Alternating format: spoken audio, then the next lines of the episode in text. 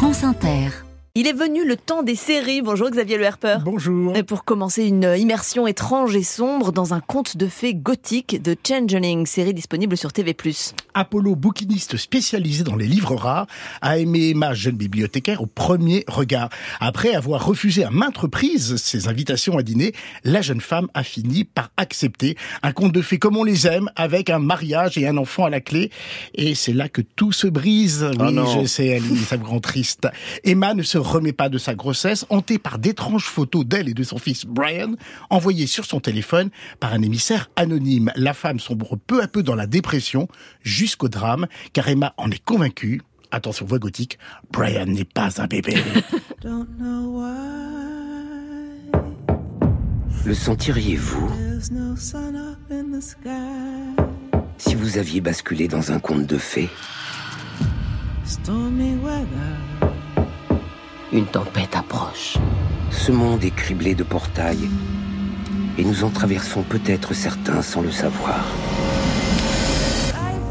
J'ai peur, mais si Brian n'était pas un bébé. Xavier Non, parce que votre résumé, je le dis sérieusement, semble annoncer une sorte de drame de la grossesse dépressive, et pourtant c'est une série fantastique. Et c'est complètement cela, Ali, adapté du roman Le Changelin, un roman signé Victor Laval, salué par la critique américaine et qui sortira en France le 18 octobre aux éditions Actu SF. The Changeling ose pleinement le genre pour dire les névroses d'un couple de noirs dans une Amérique contemporaine hantée par les fantômes de leurs ancêtres immigrés. Car pour retrouver sa femme, Apollo, né d'une mère noire et d'un père blanc, adulte inquiet en proie depuis son enfance à de traumatisants cauchemars, va comme une sorte d'Alice moderne plonger dans un labyrinthe de faux semblants, de créatures étranges et de malédictions ancestrales. La qualité de cette stupéfiante, dans tous les sens du terme, série, c'est de ne jamais être linéaire, de mélanger sans cesse les genres, le social, le politique, l'étrange et l'ésotérique païen dans une Ah ouais. construction en kaléidoscope qui vous égare sans jamais vous perdre. Une série agissant comme une hypnose qui brouille nos perceptions et nous scotche à notre fauteuil